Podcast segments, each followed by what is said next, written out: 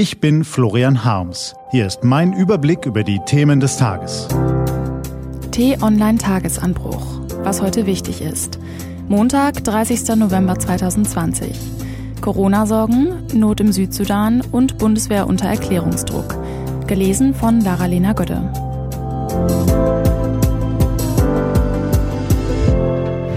Was war? Ein Jahr kann sehr lang sein, wenn ein Tag dem anderen gleicht. In den Nachrichten Corona hier, Corona da, jeden Abend zu Hause hocken und hoffen, dass einem die Decke nicht auf den Kopf fällt. Ein Jahr kann aber noch viel länger sein, wenn sich die Tage nicht gleichen, sondern ein Tag schlimmer ist als der vorherige. In Zeiten der Pandemie kommt es uns hierzulande ja gelegentlich so vor, als müssten wir das bitterste Schicksal seit Jahrzehnten erdulden. Dabei geht es uns immer noch vergleichsweise gut. Das erkennen wir, wenn wir für einen Augenblick den Blick heben und ihn in die Ferne schweifen lassen. 5157 Kilometer, um genau zu sein. Zieht man eine so lange Linie von Berlin aus gen Süden, landet man in Tarkueng, einem Weiler im Norden des Südsudans. Vor einem Jahr traf Florian Harms dort Niamon Piok mit ihren sieben leiblichen und drei Pflegekindern. Die beiden einzigen Gegenstände in ihrer Lehmhütte waren zwei Betten. Er saß auf dem einen, sie auf dem anderen, auf dem Arm ihr zweijähriges Töchterchen Ahok Deng. Wie zigtausend andere Kinder in diesem bitterarmen Land litt es an Unterernährung und an Malaria, war entkräftet, rang um sein Leben. Von Helfern des UN-Kinderhilfswerks UNICEF bekam die kleine Wasser- und Erdnusspaste verabreicht, wurde gewogen, vermessen und aufgepäppelt.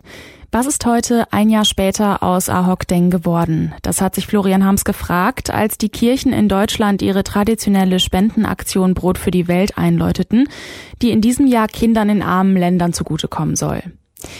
Ihre Mutter kann er nicht fragen, sie hat kein Handy, keinen Computer, keine Postadresse, sie weiß noch nicht einmal, dass es Deutschland gibt.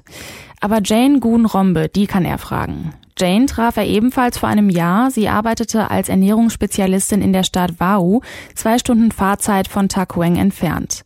Sie hat das Dorf soeben wieder besucht und Folgendes berichtet. Ich fand das Mädchen Ahok Denk zu Hause bei den Geschwistern, aber die Mutter war nach Abyei gereist, einer Stadt an der Grenze zum Sudan. Das Gute ist, dass Ahok jetzt alleine stehen und gehen kann. Sie ist jedoch nicht vollständig genesen und deshalb wieder in unser Ernährungsprogramm aufgenommen worden. Ich glaube, dass sie eine Krankheit hat, die wir noch nicht kennen. Ich habe mit Ahoks großer Schwester gesprochen. Sie kümmert sich in Abwesenheit der Mutter um die Geschwister.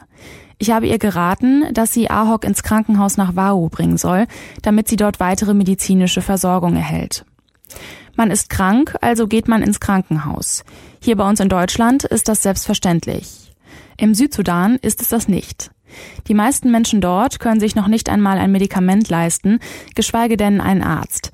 Erst recht, weil sich die Lage seit einem Jahr verschlechtert hat. Die Kämpfe zwischen den Milizen und Räuberbanden sind wieder aufgeflammt. Auch die Angriffe auf humanitäre Helfer nehmen wieder zu. Überschwemmungen haben viele Dörfer zerstört. Im Matsch gedeihen keine Ernten mehr, dafür aber Malaria, Diarrhoe, Masern, Polio und die Nesseln. Nun ist auch noch Covid-19 hinzugekommen. Sie wissen ja, dass im Tagesanbruch gelegentlich über Spendenaufrufe von Hilfsorganisationen berichtet wird. Erst vergangene Woche aus dem Jemen.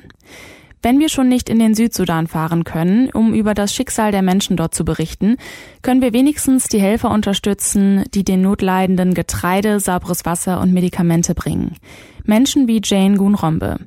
Sie hat versichert, dass die Spendengelder tatsächlich bei den Menschen ankommen.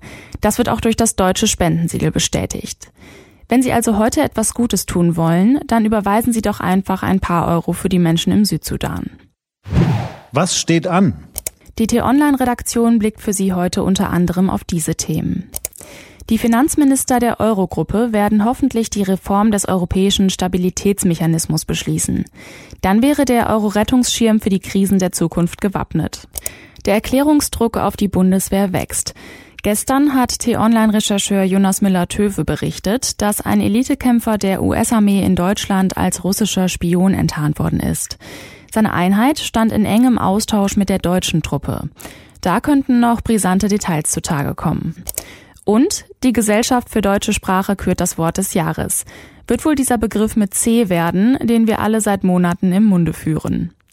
Diese und andere Nachrichten, Analysen, Interviews und Kolumnen gibt's den ganzen Tag auf t-online.de. Das war der T-Online-Tagesanbruch vom 30. November 2020, produziert vom Online-Radio- und Podcast-Anbieter Detektor FM. Den Podcast gibt's auch auf Spotify, einfach nach Tagesanbruch suchen und folgen.